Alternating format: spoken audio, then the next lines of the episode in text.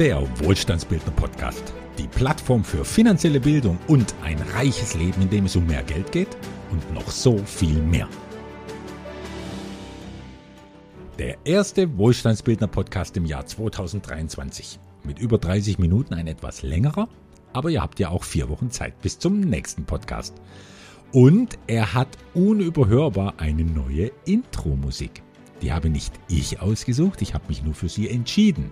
Denn ausgesucht hat die Musik, genauso wie letztes Jahr übrigens, die Lisa, Lisa Seebauer.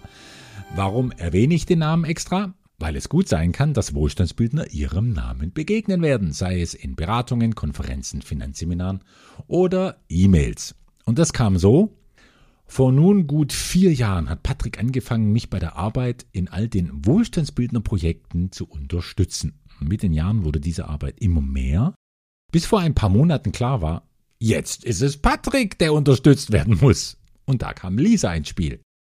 Sie hat ja schon länger alle Zertifizierungen, um über Wohlstandsbildungsdinge aufklären zu dürfen. Dabei ist sie selbst auch weitreichend als Investorin unterwegs und weiß somit, worüber wir hier sprechen. Und sie hat ein feines Händchen für organisatorisches und Zahlen. Eine Expertise, die sie sich in den Jahren ihrer Tätigkeit für eine große Hausverwaltung erworben hat. Da freue ich mich sehr auf die weitere Zusammenarbeit. Vor ein paar Tagen vollzog sich ja der Jahreswechsel. Das ist ganz klassisch die Zeit der guten Vorsätze. Vorsätze, die sich ach so oft innerhalb weniger Wochen und Monate in nichts auflösen.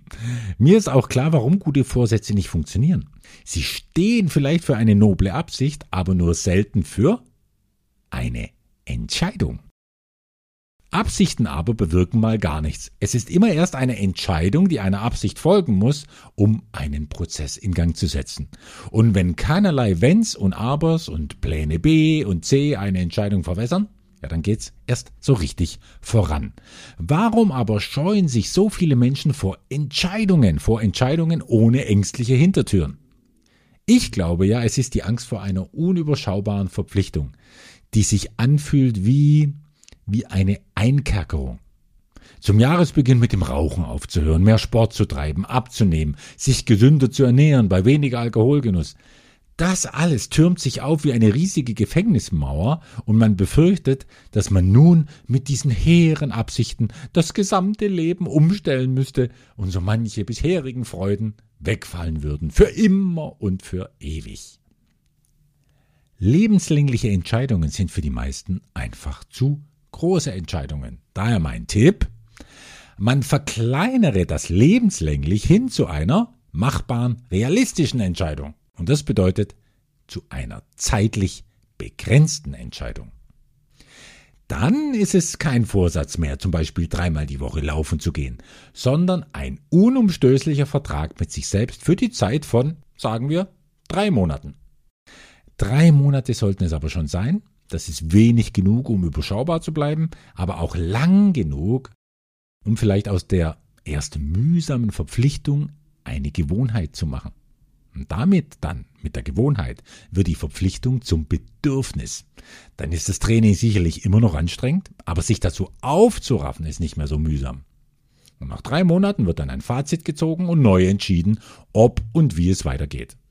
Oft geht es ja dann weiter, denn die neu erworbene Lebensqualität, ja, die lässt sich kaum mehr jemand wieder nehmen.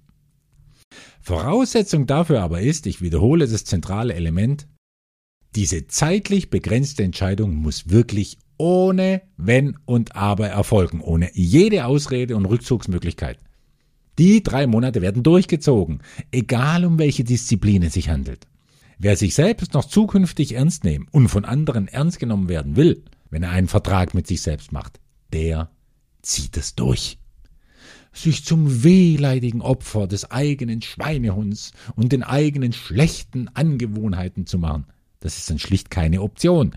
So wie abends auch keine Option ist, nach Lust und Laune das Zähneputzen wegzulassen, oder? Da wird nichts diskutiert, sondern es wird einfach gemacht. So eine zeitlich begrenzte Entscheidung zu treffen, will ich meinem Podcast-Publikum nun ans Herz legen. Also dir, sofern du Interesse daran hast, dass deine finanziellen Verhältnisse auf ein erheblich höheres Level emporgehoben werden. Ich will dir zeigen, wie du nur für drei Monate erst einmal deinem Leben einen Acker, einen fruchtbaren Nährboden bereitest, auf dem Geld in Hülle und Fülle wachsen kann.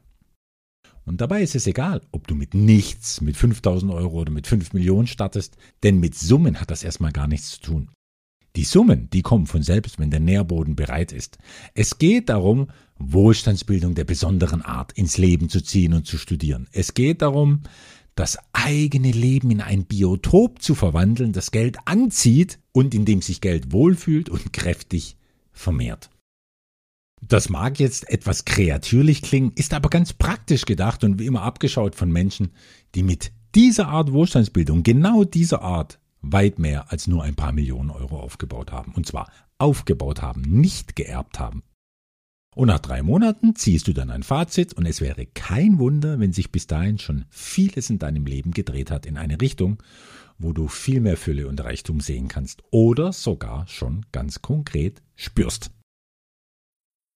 Diese Entscheidung für mehr Wohlstandsbildung fußt nun auf vier Stufen. Diese Stufen bauen aufeinander auf und laufen zugleich parallel ab. Im alltäglichen Umgang mit diesen Stufen springen wir von einer Stufe auf die andere und stehen oft auch auf zwei oder drei Stufen gleichzeitig. Und jede Stufe besteht dabei aus einer konkreten Handlungsanweisung. Diese Anweisungen klingen alle einfach, einige sind es auch und sofort und schnell umzusetzen. Bei anderen aber ist es völlig normal, erst einmal ständig zu scheitern. Das ist wie beim Laufen lernen, dass es ohne Hinfallen nun mal nicht gibt. Dabei ist die Bewältigung dieser Geldstufen weit anspruchsvoller als Laufen lernen. Warum das? Weil wir laufen gelernt haben mit viel Lust an der Erweiterung unserer Möglichkeiten und mit wenig bis kaum Widerstand. Fragt eure Eltern, wenn sie noch leben.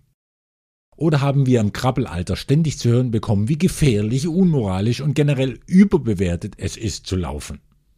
Nein, viele wurden vielleicht sogar eher zu früh ermutigt, auf zwei Beinen zu stehen. Zu früh, weil die Muskeln, das Skelett und vor allem das Gehirn noch gar nicht ausgereift waren für den aufrechten Gang.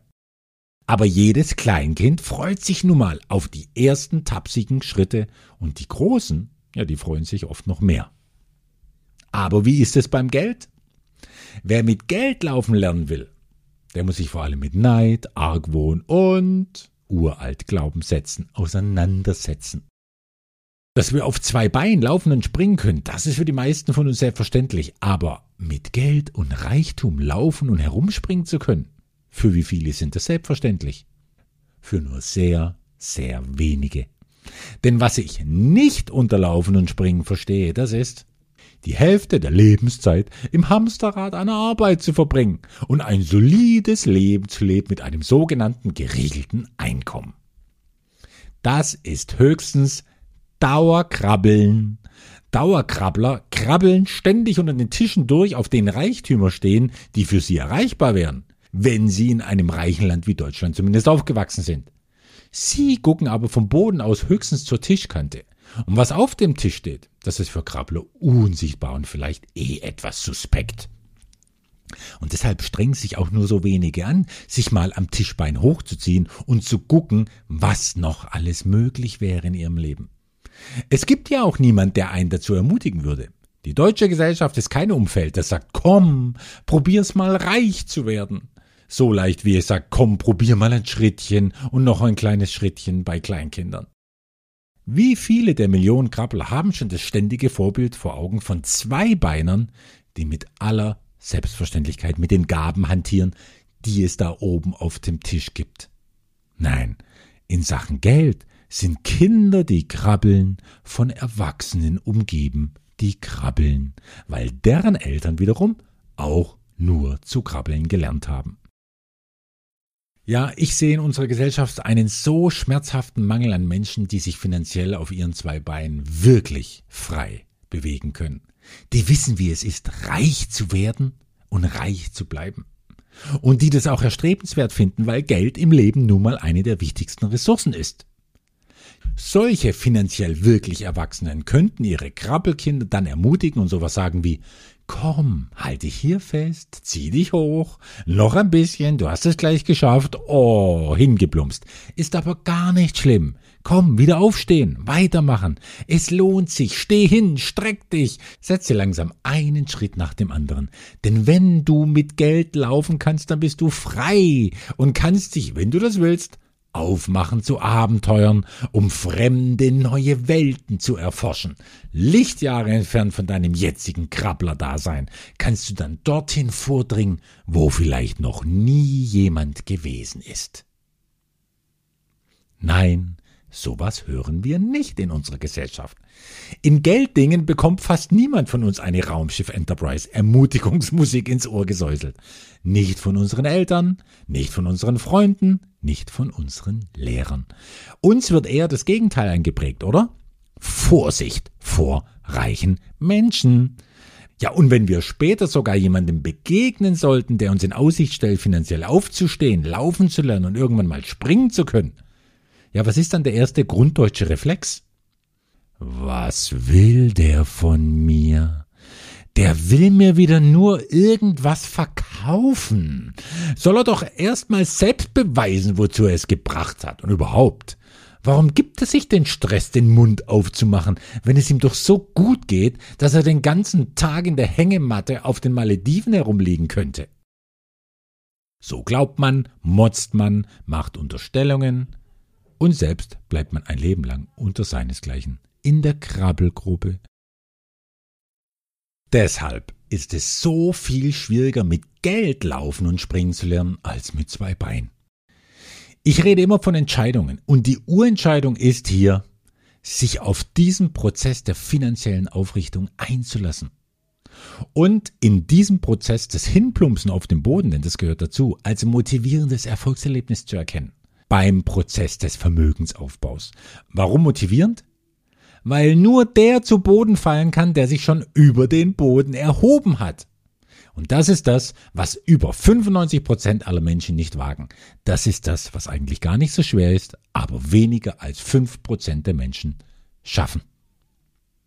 Diese vier Stufen, die ich dir heute vorstelle, sollen mithelfen, dich über den Boden zu erheben und die Krabbelgruppe der Masse zu verlassen wenn du noch Teil von ihr sein solltest. Ja, und wer diese Stufen hochsteigt, wird sich am Anfang auch oft auf dem Boden sitzend wiederfinden und das ist normal. Dann kommt der nächste Anlauf und es läuft besser. Einfach dranbleiben und Geldmuskeln aufbauen. So schaut's aus. Und wer nach den drei Monaten dann weiter trainiert mit diesen Stufen, der erlangt irgendwann nicht nur die Meisterschaft über Geld, sondern etwas viel Größeres. Er meistert seine Gedanken. Und mit dieser Kontrolle steht ihm die ganze Welt zur Verfügung, nicht nur ein gut gefülltes Konto. Reden wir also über die vier Stufen. Gleich die erste umfasst das Alpha und Omega. Das ist der große erste Schritt für Einsteiger und zugleich eine lebenslange Aufgabe für Profis.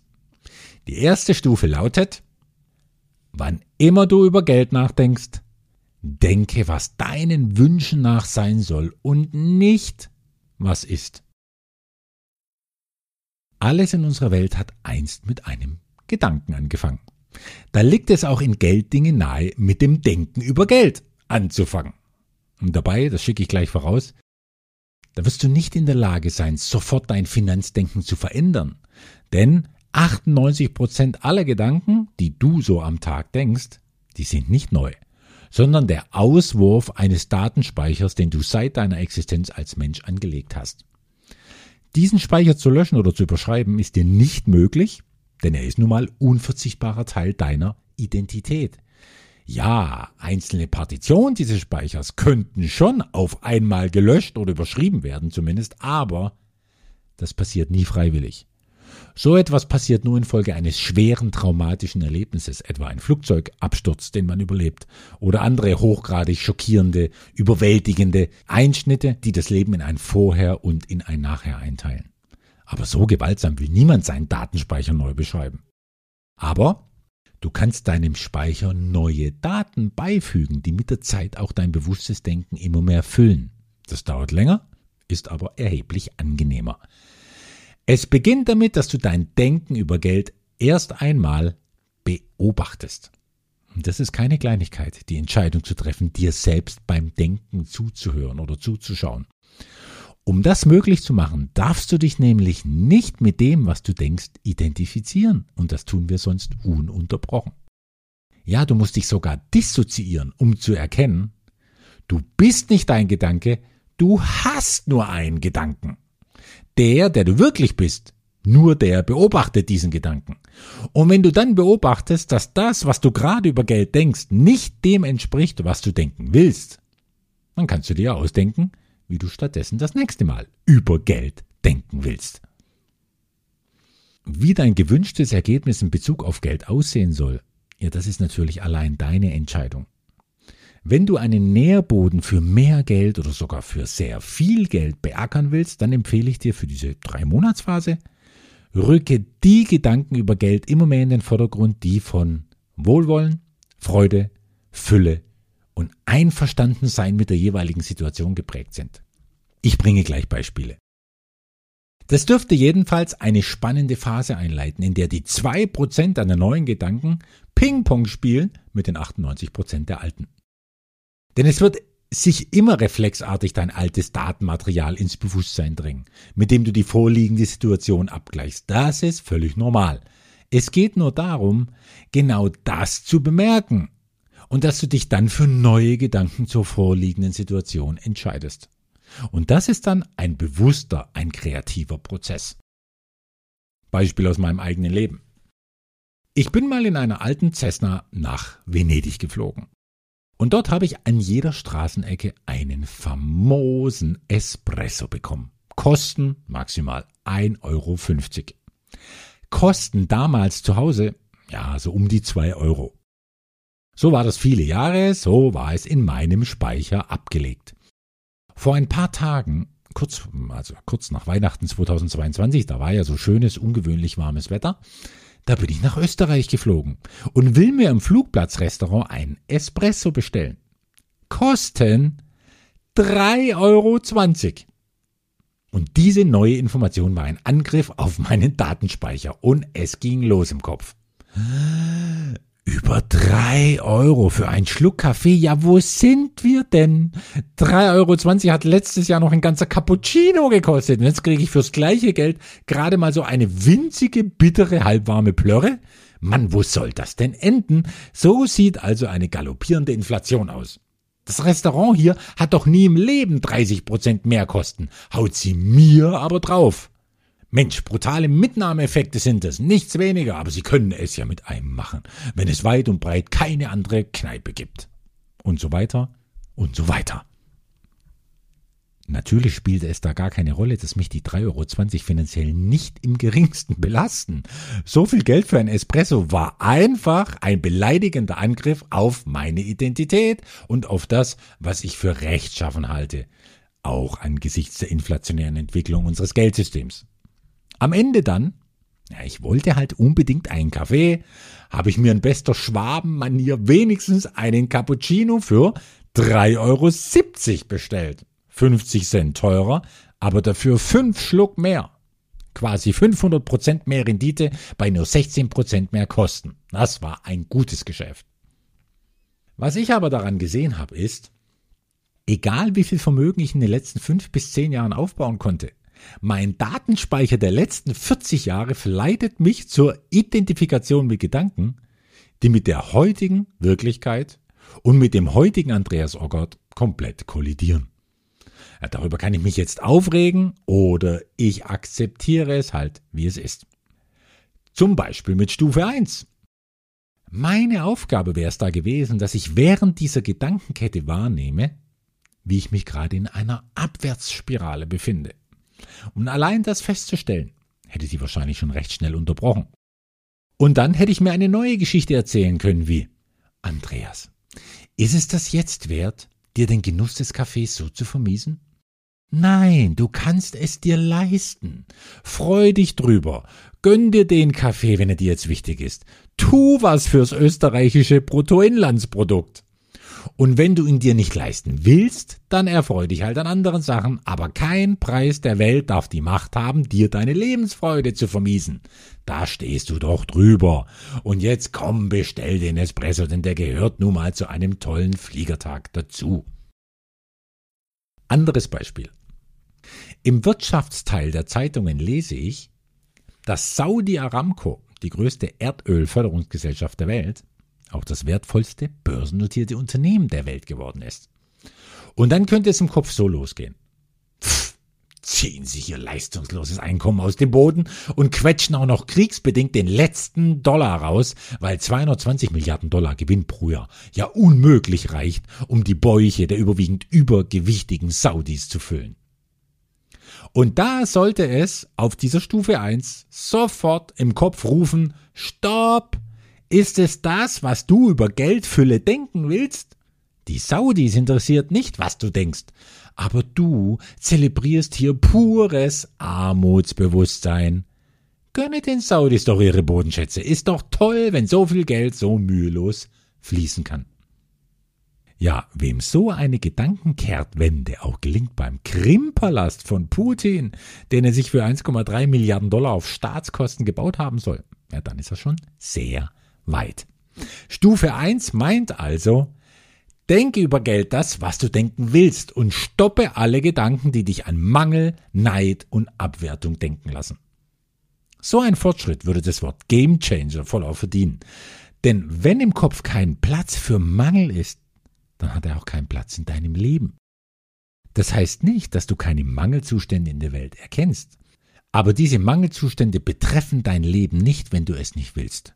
Denn im Leben erfährst du immer nur das, worauf du dich fokussierst. Das Gesetz der Resonanz der selektiven Wahrnehmung lässt nichts anderes zu. Und das hat nichts mit Esoterik zu tun. Wer das trotzdem denkt, der glaubt vielleicht einem Albert Einstein mehr.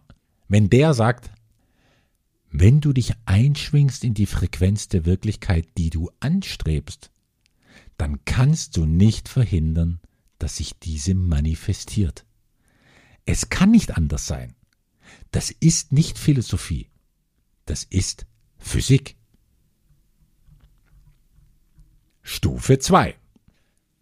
Die lautet, wann immer du über Geld redest, Sprich nur aus, was deinen Wünschen nach sein soll und nicht, was ist. Stufe 2 beginnt total simpel und sehr konkret. Eliminiere, falls nicht schon längst geschehen, alle Synonyme für Geld, die es als minderwertige Ressource darstellen. Streiche also aus deinem aktiven wie passiven Wortschatz Ausdrücke wie Kohle, Knete, Kies, Piepen, Mäuse, Moos, Kröten, Steine, Asche, Lappen, Zaster, Schotten, Schleifen und was sonst noch alles. Geld ist einfach Geld. Für mich ist Geld mittlerweile mehr, ohne dass ich es deshalb verherrliche. Ich sehe einfach, wie Geld wirken kann, im Guten wie im Bösen. Und Worte haben Kraft und Worte, die etwas verballhornen oder abwerten, die schwächen. Und daher sage ich, Geld ist Geld oder kann so viel mehr sein, wie Geld ist Energie Geld ist Macht, Geld ist Einfluss, Geld ist Magie. Das Schöne beim Sprechen ist nun im Vergleich zum Denken, wir können es leichter stoppen, wenn wir uns was sagen hören, das unserer Vorstellung von Geld und Fülle nicht entspricht. Und das ist eine große Chance, denn wenn es mit dem Denken auf Knopfdruck noch länger nicht so klappen sollte, dann bereinigt und inspiriert die Stufe 2 des Sprechens die Stufe 1, also die Stufe des Denkens. Wenn du dich also irgendwas sagen hörst, was Mangel ausdrückt, dann sag es noch einmal oder schweig. Und denke dir aus, was du das nächste Mal dazu sagen würdest. Ja, es geht hier um Nuancen, es geht um Feinheiten im Duktus, im Tonfall. Aber die entscheiden darüber, ob ein Gefühl von Mangel die Ursache deiner Wortwahl ist oder das Gefühl von bestehendem oder bevorstehendem Wohlstand die Ursache deiner Wortwahl ist. Drei einfache Beispiele dafür. Das kann ich mir nicht leisten. Aus diesem Satz kann werden, jetzt will ich das gar nicht kaufen. Ich freue mich, wenn ich es mal zahlen kann, ohne dass das mein Kontostand spürt. In der Aussage, ich habe das Geld nicht, verändert ein Wörtchen die gesamte Perspektive, wenn du sagst, ich habe das Geld noch nicht. Da schwingt doch gleich ein ganz anderes Gefühl mit. Oder der Satz, das ist aber teuer. Naja, daraus kann werden, im Moment wäre mir die Investition zu hoch. Ich weiß, das klingt jetzt vielleicht etwas konstruiert, aber so klingen Trockenübungen immer. Du darfst gespannt sein, was dir in deinem Alltag alles einfällt, wenn dir auffällt, dass dich Armutsdenken überfällt. Ändere die Worte und mit der Zeit ändern die Worte dein Leben. Und zum Abschluss der Stufe 2 noch eine klare Abgrenzung. Ich rede hier nicht positivem Denken das Wort.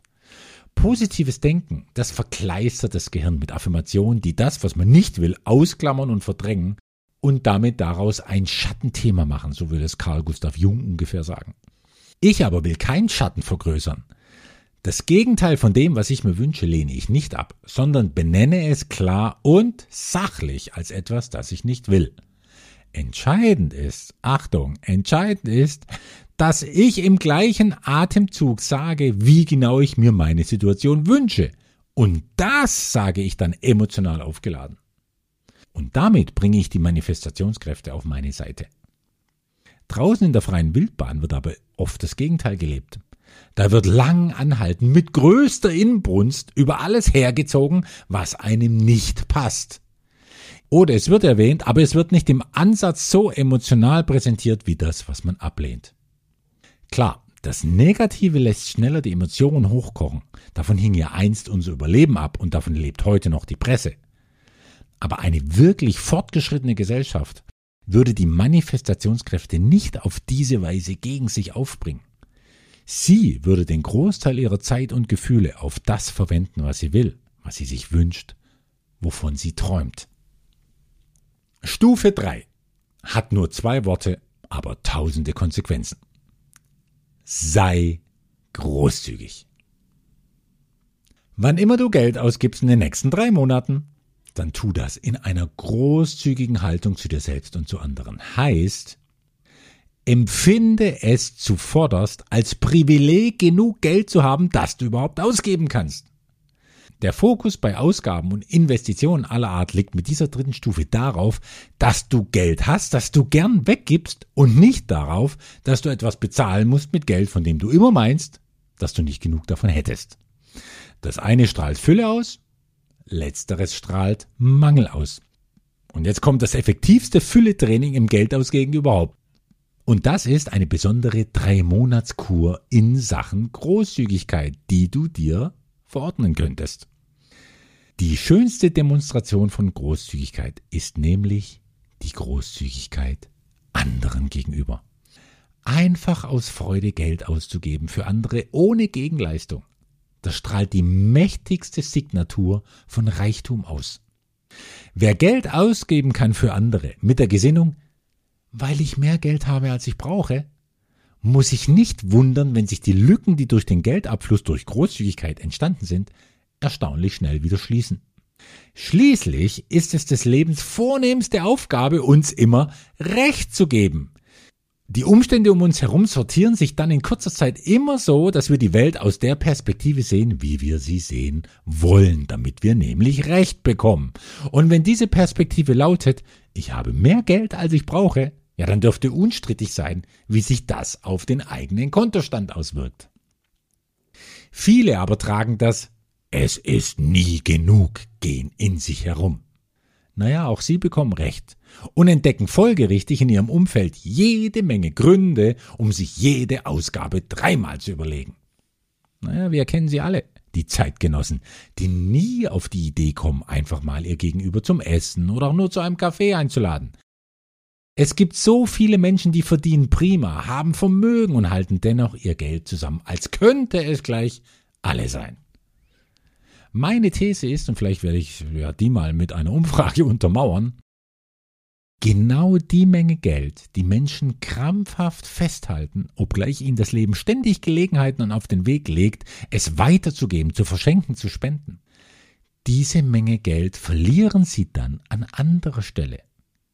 Durch Fehlinvestments, Fehlkäufe, plötzlich kaputte Waschmaschinen, teure Scheidungsverhandlungen, Krankheitskosten, jemand beschädigt das eigene Auto und begeht Fahrerflucht, wie auch immer. Da sind die Wege des Herrn unergründlich vielfältig. Gemein haben diese Wege nur, dass der, der sie gehen muss, sie nie in Zusammenhang bringt mit seinem Geiz. Na, der denkt, das eine hat doch mit dem anderen absolut nichts zu tun, wenn er sich da mal nicht täuscht.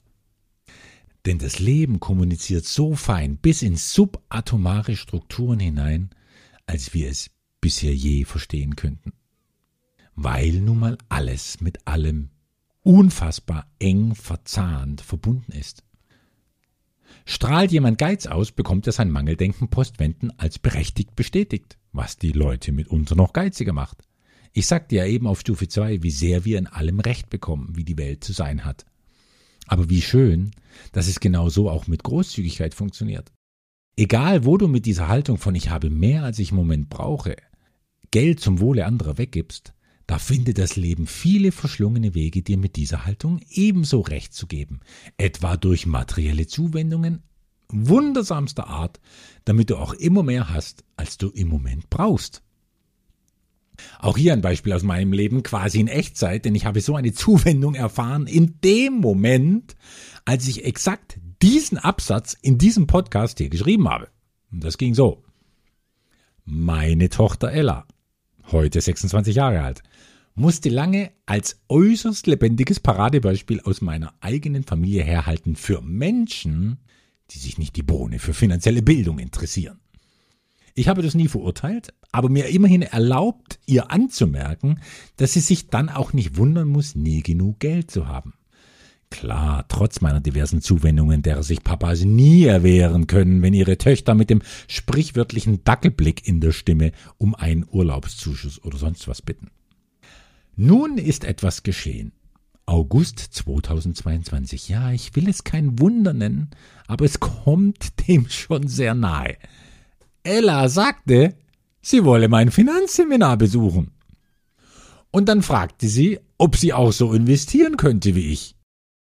Und wenn es erstmal nur noch 2022 die sogenannte Topfstrategie gäbe, dann würde sie da jetzt mit einsteigen. Ella wollte also in recht kurzer Zeit 10.000 Euro aufbauen mit Investitionen in die Säule 1 Infrastruktur. Für sie eine riesige Summe Geld. Das Problem? Sie konnte nur einsteigen mit einer Sofortzahlung von 3.000 Euro. Die hatte sie aber nicht. Wie viel könnte sie denn liefern, fragte ich sie, wenn sie sich denn ein bisschen strecken und das Weihnachtsgeld der Großeltern gut anlegen wollte. Ja, 1000 Euro. Okay, waren meine Worte. Da lasse ich mich nicht lumpen. Wir feiern die zweite Geburt meiner Tochter als Investorin. Du bekommst die fehlenden 2000 Euro von mir. Ich habe ihr dann das Geld sofort von meinem Privatkonto aus überwiesen. Nun ist es so, dass ich auf meinen privaten Girokonten immer nur überschaubar viel oder wenig Geld lagere. Denn da halte ich mein Hamsterrad klein. Die großen Summen werden nur auf den Investmentkonten bewegt. Und deshalb brachten mich diese 2000 Euro Sonderausgabe unter meine sogenannte rote Linie, unter die legendäre rote Linie, die alle kennen, die mein Finanzseminar besucht haben. Und nun passiert das, was mich als universelle Koinzidenz immer wieder aufs Neue außer Rand und Band begeistert. Die Lohnbuchhaltung meines Wirtschaftsprüfers ruft an. Genau in dem Moment, als ich die Zeilen oben zum Thema Großzügigkeit geschrieben habe. Naja, normalerweise verheißen solche Anrufe nichts Gutes, aber in dem Fall flötete mir eine Stimme durchs Telefon. Hallo, Herr Orger. Ich habe da mal eine Frage. Vielleicht ist es ja eine erfreuliche für Sie. Wir haben Ihnen auf der Lohnabrechnung vom November 2022 die Inflationsprämie von 3000 Euro draufgebucht, die der Gesetzgeber ja einmalig steuerfrei bewilligt hat. Nun weiß ich ja, dass Sie sich Ihre Abrechnungen kaum anschauen. Sie begnügen sich da ja immer mit dem gleichen Geschäftsführergehalt im Monat.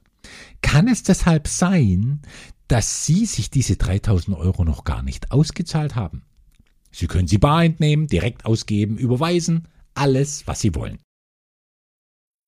Es hat also acht Minuten gedauert, die ich unter meiner roten Linie war, wegen einer selbstverständlichen, aber dennoch großzügigen Bezuschussung meiner Tochter. Und das war jetzt nur das aktuelle Beispiel einer langen Reihe von durchweg schönen Begebenheiten dieser Art, jeden schnell spüren lassen, wie unmittelbar das Leben, das Universum, die Religiösen würden vielleicht Gott dazu sagen, wie die mit uns kommunizieren und uns Recht geben in dem, was wir haben und sehen wollen. Also, mein Rat für die kommenden drei Monate. Die Großzügigen bleiben bitte großzügig. Und die sonst so arg sparsamen bis geizigen halten mal mutig die Augen offen für die vielen Gelegenheiten des Lebens, in denen sie beweisen können, dass sie mehr Geld haben, als sie gerade brauchen.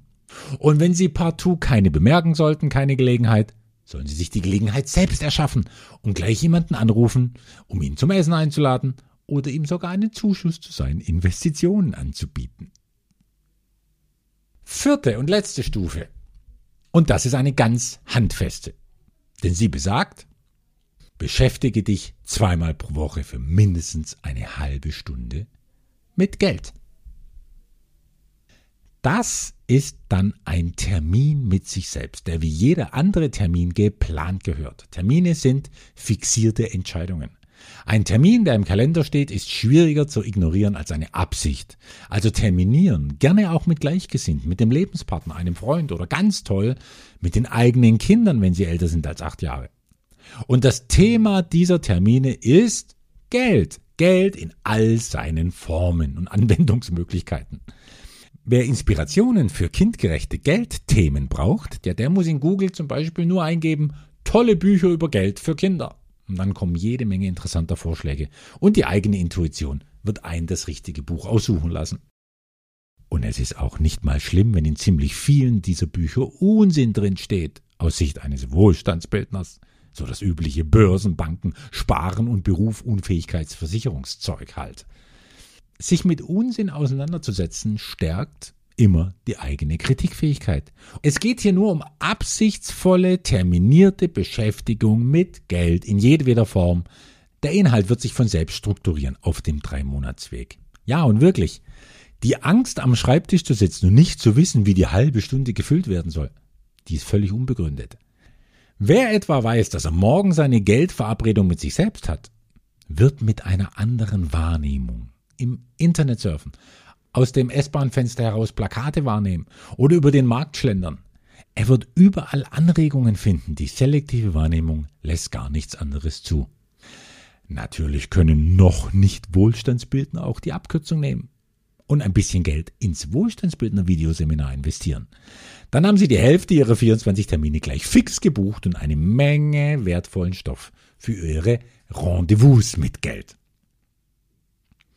Soweit zur Vier-Stufen-Challenge für drei Monate. Die findet ihr nochmal zusammengefasst in den Show Notes und ihr könnt gleich loslegen. Und dazu braucht es keinen ersten ersten eines Jahres. Den brauchen nur die mit guten Vorsätzen. Wer sich entscheiden kann, macht sich gleich für morgen einen Eintrag in den Kalender, dass es losgeht mit einer Zeit besonderer Aufmerksamkeit darauf, wie und wann Mangelzustände oder Reichtumsbewusstsein sein Denken, Sprechen und Handeln diktiert. Ja, und erfreue dich an allen Misserfolgen. Scheiter heiter geradezu. Denn Scheitern ist kein Misserfolg. Zu scheitern bedeutet nur, erkannt zu haben, welche Uraltprogramme dich denken und sprechen lassen auf eine Weise, die mit deinem heutigen Ich vielleicht gar nichts mehr zu tun hat. Und das würde ich nicht scheitern nennen. An diesem Punkt kommen doch 95 Prozent unserer Bevölkerung nie heran. Du würdest also zu einem ziemlich exklusiven Kreis von Menschen zählen, die einfach keine Lust mehr haben, finanziell zur Gruppe der Dauerkrabbler zu gehören. Von Herzen wünsche ich dir viel Erfolg und Spaß mit den vier Stufen, denn das ist es doch, was wir uns alle wünschen. Ein reiches Leben. Dein Andreas.